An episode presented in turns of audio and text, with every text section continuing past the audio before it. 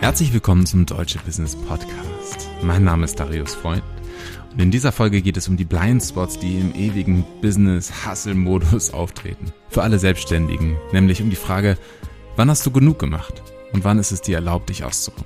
Wir wollen uns im ersten Teil immer um Druck als Motivation und Drive kümmern. Und dies ist irgendwie auch ein persönliches Thema, denn ich habe gemerkt, dass ich mich oft erst ausruhe, wenn ich am Tag genug Geld verdient habe. Oder wenn ich meinen Klienten zu einem großen Durchbruch verholfen habe. Und das bedeutet eigentlich, dass ich erst dann das Gefühl habe, mich ausruhen zu dürfen oder genug gemacht zu haben, wenn ich genug geleistet habe. Und dieses Leisten ist ja erstmal nicht so das Problem, wenn ich gesund bin und es mir sonst gut geht, dann ist es ja vielleicht auch ein Drive, den wir nutzen möchten. Aber wenn ich körperlich oder mental nicht ganz auf der Höhe bin, dann wird dieser Druck, wenn der unbewusst entsteht, wenn dieser Druck leisten zu müssen, unbewusst, unbewusst entsteht, ähm, dann darf ich mich nicht mehr ausruhen. Dann bin ich enorm destruktiv zu mir selbst und werde blind in dem, was ich fühle, in dem, was ich mache, weil ich einfach nur weitermache, ohne auf meine Gesundheit zu achten.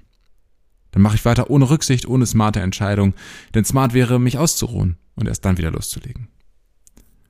Doch dann kommen andere Ängste rein. Was wäre das denn? Ne? Wann wäre das? Wann wäre das denn? Wie lange muss ich mich denn ausruhen? Ein Tag oder gar eine Woche? Zwei Monate? What? No way. Also so lange kann ich mich nicht ausruhen, weil dann, dann habe ich kein Geld mehr und dann, äh, Hilfe. Ne? Was passiert denn dann? Und wer garantiert mir, dass es mir dann überhaupt besser geht? Ja, und dann ist der, der Impuls unterbewusst, also das geht ja alles unterbewusst ab. Dann ist der Impuls sehr schnell da, einfach zu sagen, okay, runterdrücken, wegschieben, wie wir es immer schon gemacht haben, einfach weitermachen. Dann kommt schon Geld und dann kann ich mich ausruhen. Und deswegen frag dich einmal, wie ist deine Beziehung zu Druck? Braucht dein inneres System den Druck, um ins Handeln zu kommen? Diesen Leidensdruck, dieses Gefühl, ähm, immer auf Zack sein zu müssen? Und was triggert in dir den Umsetzungsmodus? Also andersrum gefragt, was brauchst du, um in die Umsetzung zu kommen? Aus welcher Quelle stammt dein Drive? Und mach dir hier mal deine Beziehung zu Druck bewusst. Zu äußerem Druck, zu Gelddruck, zu ähm, Druck von Menschen um dich herum, zu anderen Formen von Druck, die du spürst in deinem Leben. Vielleicht brauchst du ihn nämlich so, wie das bei mir zum Beispiel auch der Fall war bisher. Vielleicht brauchst du ihn, um ins Handeln zu kommen. Denn was wir wirklich brauchen, ist Part 2, der Paradigmenwechsel. Und es braucht nichts anderes als diesen inneren Paradigmenwechsel von Motivation und Umsetzung aus Neugier und Freude statt aus Druck und Angst. Wie sehe Motivation und Umsetzungskraft ohne Handlungsdruck für dich aus? Stell dir das mal vor, wie du ohne den Druck, den du aktuell spürst, sei es jetzt Gelddruck oder von deinen liebsten Menschen, die dich, die, wo du das Gefühl hast, sie enttäuscht zu haben, deswegen Druck zu haben, ohne diesen Druck, wie würdest du handeln? Was ist, wenn du keinen Gelddruck hast? Was, was würdest du dann tun? Dann gibt es manchmal vielleicht diese inneren Sätze, ich würde nur noch faul herumliegen und gar nichts mehr, gar nicht mehr ins Tun kommen. Ich würde unglücklich sein, ich würde nicht mehr gebraucht werden. Ich würde dann nicht mehr leisten und wäre dann nichts mehr wert. Und also das sind vielleicht so ausformulierte Sätze, die du nicht eins zu eins so hast, aber unterbewusst wirken sie oft in uns. Und diese, die Ängste, die hier auftreten, sind ja kollektiv sichtbar auf jeden Fall. Ne? Nicht umsonst haben viele Politiker und Menschen vor einem bedingungslosen Grundeinkommen zum Beispiel Angst, weil es ihre tiefen eigenen Ängste sind. Weil sie selbst in sich, sonst würden sie gar nicht so denken, glauben, dass dann die Menschen nichts mehr leisten würden und dann wären sie wertlos. Und dann, wenn sie selber davon damit konfrontiert werden, müssten sie selbst anerkennen, dass sie, wenn sie nichts leisten, wertlos sind. Und das wäre viel zu schlimm, um wahr zu sein und deswegen darf das nicht passieren. Und das ist natürlich jetzt nur ein Aspekt davon, aber das ist ein großer Aspekt. Das ist einfach ein großes Misstrauen, das wir in uns selbst haben, in unseren eigenen Wert und das Gefühl haben, gesellschaftlich dafür sorgen zu müssen, dass niemand sich so wertlos fühlt, weil das niemandem zu wünschen ist. Und du merkst doch, das ist eigentlich sogar ein liebevoller Impuls, auch wenn er in die vollkommen falsche Richtung geht. Nämlich verhindern zu wollen, dass sich die Menschen wertlos fühlen, indem ich ihnen immer Arbeit gebe, immer dafür sorge, dass sie arbeiten müssen. Auch eine, auch eine Form, das zu betrachten. Ja, und wenn du nichts leisten musst, ist mal angenommen, ne, dann dreht nämlich der innere Kompass vollkommen durch, weiß weder vor noch zurück. Alle Konditionierungen waren immer davon ausgegangen in dir, dass es Druck braucht, um etwas zu schaffen. Dass du Druck brauchst, um durch eine schwierige Phase durchzugehen, um etwas zu lernen, um etwas zu bewirken. Und jetzt kommt einfach jemand hier wie ich und sagt, du kannst auch aus spielerischer Neugier und Freude etwas umsetzen oder anders ausgedrückt etwas leisten. Ne? Also auch wertvoll sein. Du kannst es anders machen.